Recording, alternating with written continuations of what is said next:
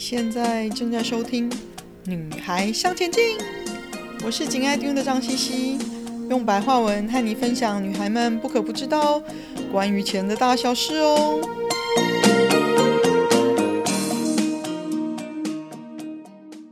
欢迎收听第五十八集：元宇宙是什么样的新投资潮流呢？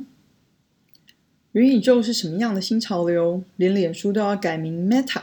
来全力研发这个新的趋势，那宏达电又如何沾上边呢？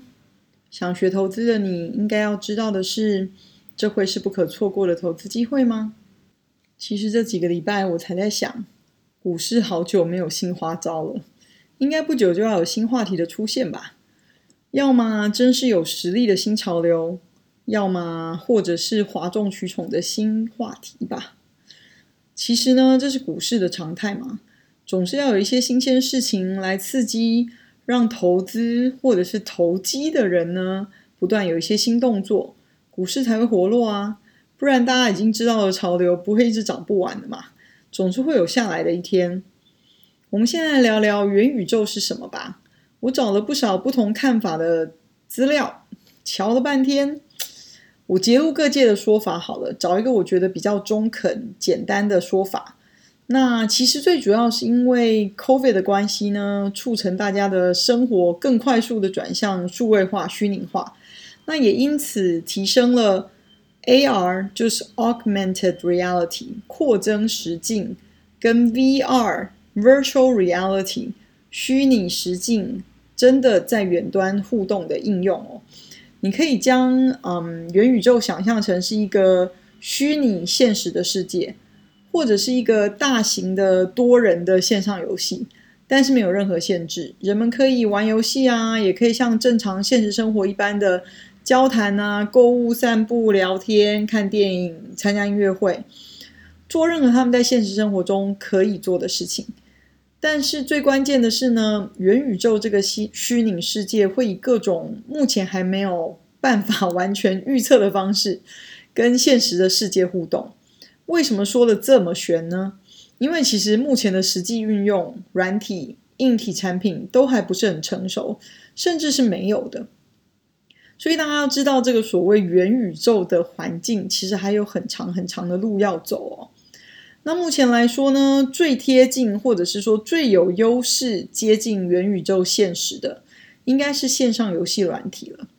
目前线上游戏的公司呢，以及各大科技公司，都因为现在的这个疫情的经历，看到造成数百万人整天沉浸在线上游戏当中，所以他们更乐意投资发展类似的商品哦。那线上游戏软体本来就是一个比较虚拟的世界，只是现在的这个软体跟他们所打造的这个虚拟世界呢，其实已经比当初。科幻小说的那种虚幻起头，更接近人类生活的一些现实哦。但是呢，其实元宇宙也不仅仅只是线上游戏的环境而已啦。它的实现不会是只有带动 AR、VR 等这些硬体的产业，还必须要包括软体、人体、人工智慧，就是 AI、晶圆代工，就是半导体，嗯，社群平台、游戏、金融。等产业都要扮演更关键性的角色哦。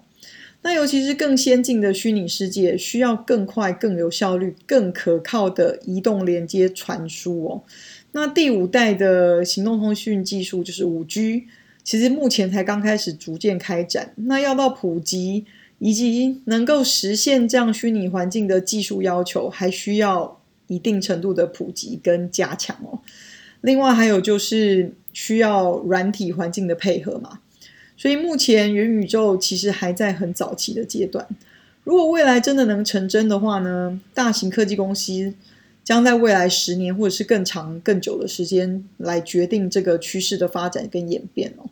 那有兴趣投资的人还是需要审慎的观察，到你觉得诶，你觉得比较具体，有信心，觉得这个趋势真的成型了才投资。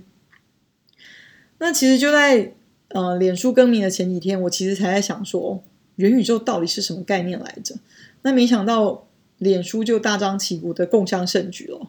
我觉得当然有它的原因来着，或许元宇宙真的是 Mark Zuckerberg 认为的明日之星，但是我倒是觉得呢，因为他是享受尽所谓高科技独角兽光环的人这么久哦。那尤其是脸书，其实现在在营运、获利跟政府监管之间呢，一直有状况出现，还有公司的名称内规备受挑战的时候，嗯，想办法给大家一个，嗯，给大家或者是投资大众一个未来新独角兽的梦，其实是一个很好转移注意力跟拉抬股价的一个不错的方式哦。要不然干嘛这么早就大张旗鼓的宣布？他旗下的子公司的确是有一些 VR 眼镜啊、线上虚拟游戏的产品哦，但是也都还没有大量量产或者是上线收费的计划。所以，嗯，就算他觉得这是一个真的是很重要的趋势，你还是要需要观察它的进度，到底它是不是画大饼啊？那宏达电其实从十月十五号起涨开始哦，已经涨超过了一倍。那因为它是视觉硬体的制造商，就是所谓这些 VR 啊、的眼镜。那宏达电当年其实曾经是股王，那由王雪红女士一手创办啊。当年 HTC 的手机被称为台湾之光。二零一一年，它的股价攻顶攀上一千三百块。那二零一三年就开始出现亏损了，所以从此股王的光。的光环就再也没有回头了，所以我对这种有炒作记录的公司股票会比较小心，尤其之前宏达电的呃王雪红的另外一个更前身的事业，就是啊威盛电也是有同样的状况哦。那宏达电主攻 VR，就是在他的 HTC 手机梦破碎了之后。那它首一首款的沉浸式的 VR 眼镜 HTC Vive Flow 在十一月一号开卖，好像是透过中华电信吧。那股价在产品还没有上市前就已经先反映了热门话题，那这也是必须的嘛，你必须要先炒热话题才可以提振它真正的销售啊。但是，一旦真的有产品上市，你就必须要让营收说话，就是到底卖的好不好。市场到底对这个东西有没有兴趣？这才是重点哦。我记得几年前我去逛夜市，发现大概十年前左右曾经炒过一波的 VR、AR 的硬体装置，没有真的造成人们生活中不可或缺的风潮，反而是在夜市跟百货公司变成游戏机的一部分。所以也还是要看清楚产品是不是真的能转换。成获利数字真的对人们的生活有一定程度的影响哦。那同时间呢，我倒是比较赞同 Apple，就是苹果的 CEO Tim Cook，他接受啊、Time Magazine 专访的时候曾经表示，说不要讲什么元宇宙，元宇宙就是 AR。那各方面显然有不同的说法，但是他说他还是会远离流行语。那库克指出说，AR 是虚拟世界跟现实世界的一个重叠加强。那这种方式不会分散你对现实世界的注意，反而是会加强彼此就是虚拟跟现实世界的关系跟合作。那 AR 技术可以增强人与人的对话跟学习，还有真正放大这个技术，其实对于人们的生活其实有很大的价值。那 BBC 说呢，每隔几年就会出现一些新的热门概念。那关于虚拟世界跟增强现实，其实多年前就已经炒过一波，就像我说的。那但是财力雄厚的投资者跟大型的科技企业对元宇宙这个概念，同样是展现了强烈的兴趣。那如果说好吧，最终元宇宙成为网际网络的未来，没有任何人或者是任何公司愿意落在最后面哦。而且随着虚拟现实游戏的技术进步，跟网际网络连线的速度加快，应该是有许多人比较愿意再去相信元宇宙的技术，说不定真的可以慢慢成熟，终于有慢慢实现的可能哦。那其实老实说，过去就已经有不少人在开发试验这些虚拟跟现实世界互动的环境跟技术。我来举个我觉得有趣的例子，因为我不是很爱打电动的人，那这个例子我都觉得还蛮有趣的。嗯，这个例子就是日产就是日产汽车，在二零一九年的国际消费电子展上，那这个展上其实大部分都会有一些比较先进科技或是一些比较概念的东西出现哦。那在二零一九年的这个展上呢日产希望将汽车的挡风玻璃变成一个通往虚拟世界的门户。那展示了它所谓的隐形到可见的技术，它就是 invisible to visible，所以叫做 I to V 的技术。那利用五 G 的优势，开始在日本的五 G 试验场用真实的条件去做一些测试哦。那虽然这个名字呢听起来很像魔术，但是 I to V 呢只是一个将嗯汽车车载的传感器跟从云端抓资料下来的讯息叠在一起，那呈现在驾驶人的视野上的一种方法，也就是这是一种嗯更大规模的增强现实，就是 AR 的运用。或者可以说是用一种更大，但是不用戴在头上的显示器来让来让你可以看到一些东西哦。那它能做什么呢？嗯，我们来讲讲使用者的体验，各位可能会比较有感觉，因为前面讲了这么多呃科技名词。那尼桑是说呢，这项技术有可能许多可以用的用途，比如说啦，如果外面下雨。那 I to V 这项技术呢，可以在车子里面，就是在你的呃挡风玻璃上投射出晴朗天气时的路况图像。那开车的人呢，就会比较好开车，也比较不会惊慌紧张。那或者是呢，开车的人可以打电话或者是联络，呃，给导游。那这个导游呢，可以是一个虚拟或者现实的人，他来听取啊、你可以。呃，开车的人可以来听取有关于他们驾车经过的地方的一些介绍讯息，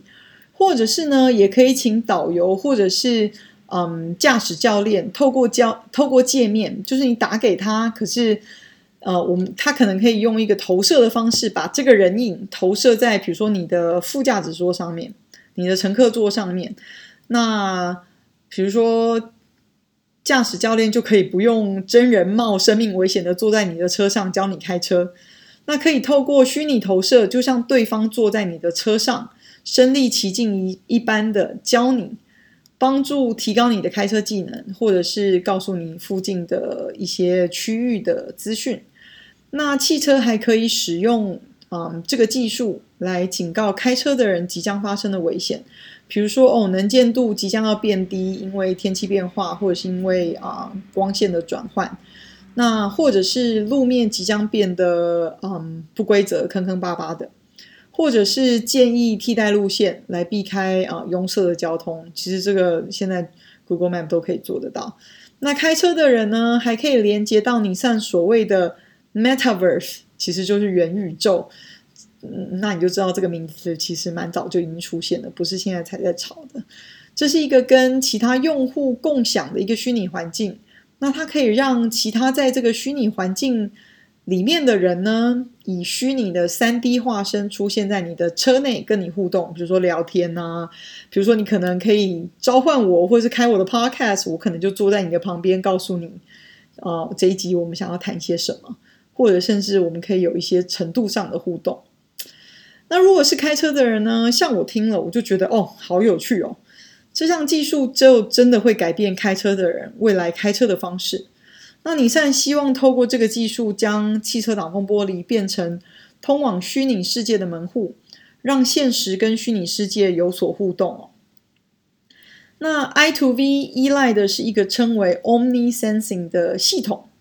那这个系统是 NVIDIA 的。公司的产品，还有必须依赖高速的五 G 环境。那提醒一下大家，我们现在开始的，比如说中华电信，你如果去换五 G，五 G 环境其实还是比真正五 G 还要低的速度，只能说是介于四 G 到五 G 的中间哦。那你上的这个系统呢，把这些数据组织和显示变成漂浮在。相关对象就是比如开车的人周围的一些图像，那就有点像是线上游戏中的一样。你如果可以呃想象一下，那事实上呢，整个平台都是由最初从事线上业务、呃线上游戏业务的 Unity Technology 开发的。那其实我提到这些公司都已经是上市公司了。嗯，举这个例子，并不是叫大家去买尼桑，或是去买 NVIDIA、辉达，或者是 Unity，是要让大家对所谓的元宇宙如何可以实现在日常生活中，稍微有一些比较实际的想象。还有会牵涉到的一些基本层面跟产业链会在哪里？那当你想要这么早投资一个趋势，这是基本该做的功课，尽量了解相关的产业、产品、愿景，那再从其中找出相对成熟的、有可能最快看到产品或者最快看到产品成长的公司，不然就只能称为短期投机的决定。但是也没有说投机不行啊。只是你必须要盯得紧一点，不要当最后一个抬轿被锁住赔钱的人就好了。今天的分享就暂时到这里喽，希望有带给你一些新的发想。听完记得赶快给我们一个评价，有空和你的闺蜜们分享《女孩向前进》哦。